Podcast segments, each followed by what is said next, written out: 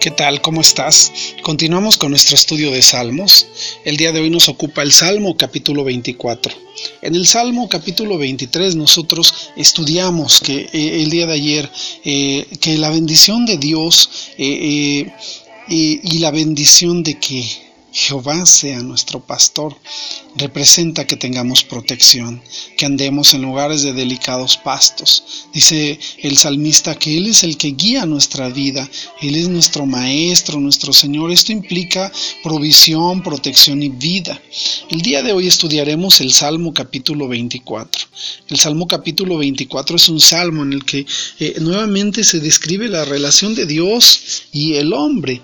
Y aquí reconocemos eh, que nuestros actos, el hablar con limpieza, andar con limpieza de manos, nuestros sentimientos, el hablar de un, habla de un corazón puro, nuestros deseos al hablar de aquel que no ha elevado su alma a cosas vanas, nuestros compromisos, el hablar de no haber jurado con engaño, son atributos que nos permiten estar en la presencia de Dios.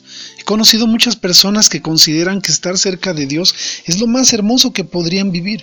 Sin embargo, cuando se habla de acercarse a Él a través de la mente, las emociones, los deseos y las decisiones y compromisos, ellos emprenden la retirada pensando que es muy difícil y terminan por retirarse o dejar de intentarlo. Los que tomamos la decisión de intentarlo, hemos descubierto que no que no hemos logrado, no lo hemos logrado con nuestras fuerzas, sino que Dios nos ha ayudado. Y acercarnos a Dios es el paso que se requiere. Hay una palabra muy hermosa y de mucha verdad que deberíamos tomar en cuenta.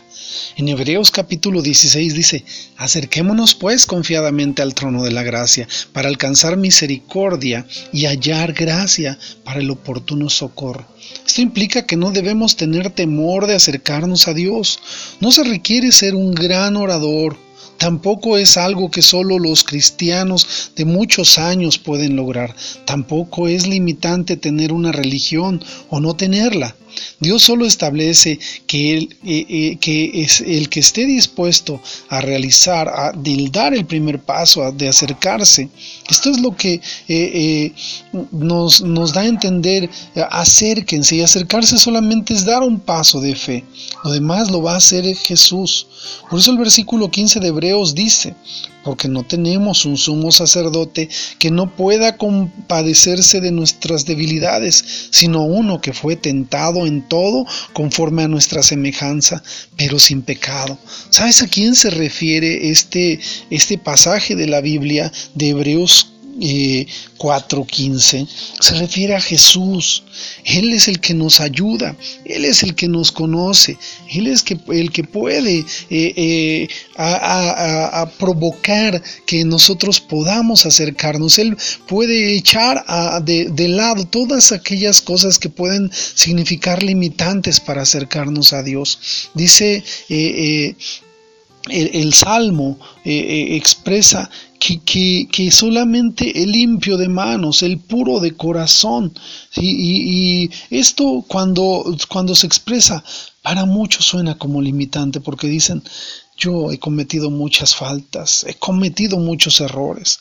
Mi corazón es un corazón que tiene soberbia, que tiene resentimiento, que tiene enojo. Pero Jesús nos dice solamente acércate confiadamente, confía tú solo acércate. Y, muchos de nosotros al escuchar estas palabras que decimos, acércate, nosotros pensamos, bueno, acercarme significa un sacrificio, significa dejar de hacer las cosas que, que, yo he, estado haciendo por mucho tiempo. Y aun cuando pensamos que esas cosas las deberíamos de dejar, nosotros mismos eh, eh, pensamos que es muy difícil que las podamos dejar. Y entonces, mientras esos pensamientos andan oscilando y divagando alrededor de nuestra mente, nosotros eh, nos perdemos la maravillosa oportunidad de acercarnos a Dios. Por eso el salmista expresa que, que, nos podemos acercar a Él, nos podemos acercar a, a Dios. El Salmo repite dos veces, alzado puertas vuestras cabezas y alzaos vosotras puertas eternas. La analogía de las puertas es para que los, para los pastores a quienes se les considera puertas, ellos que eh, eh, eh, como tales, en, el, en, la historia antigua se habla de que los pastores cuidaban a las ovejas, estaban parados en la entrada, mientras todas las ovejas estaban en el corral, este, resguardadas, quien se paraba a la puerta y quien representaba la puerta porque era el que permitía que entraran o salieran, eh, era el mismo pastor. Por eso al pastor se le considera y dice, alzado puertas vuestras cabezas y alzaos vosotras puertas eternas y entrará el Rey de Gloria.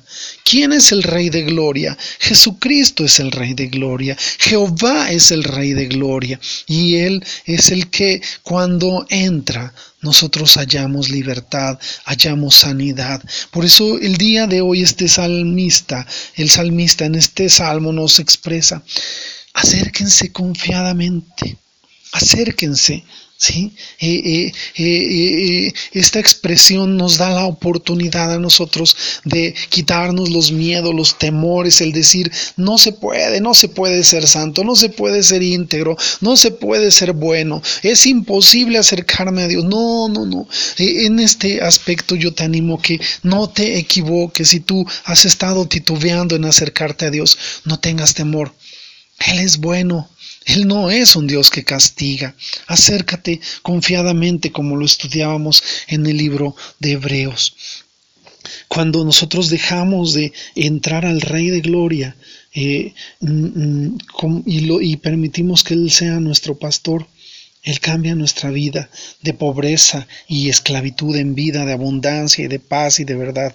Como dice Jeremías 33:6, he aquí yo les traeré sanidad y medicina y curaré, les curaré y les revelaré abundancia de paz y de verdad. Yo no sé si tú quieras eso para tu vida, pero sabes, lo podemos disfrutar cuando nosotros permitimos que el Rey de Gloria entre.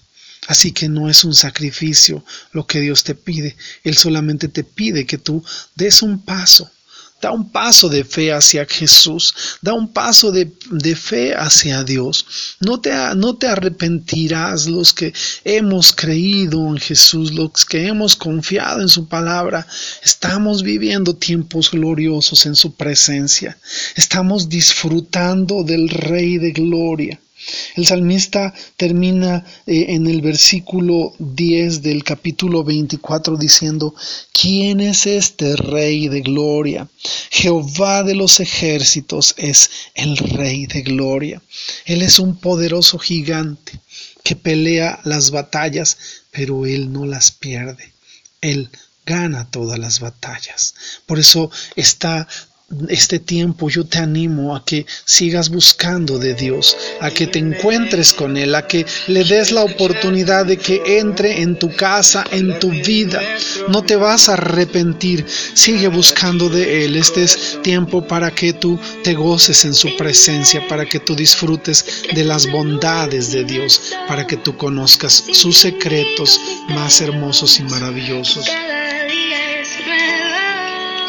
Dios te bendiga, que tengamos excelente día. Amén, amén y amén.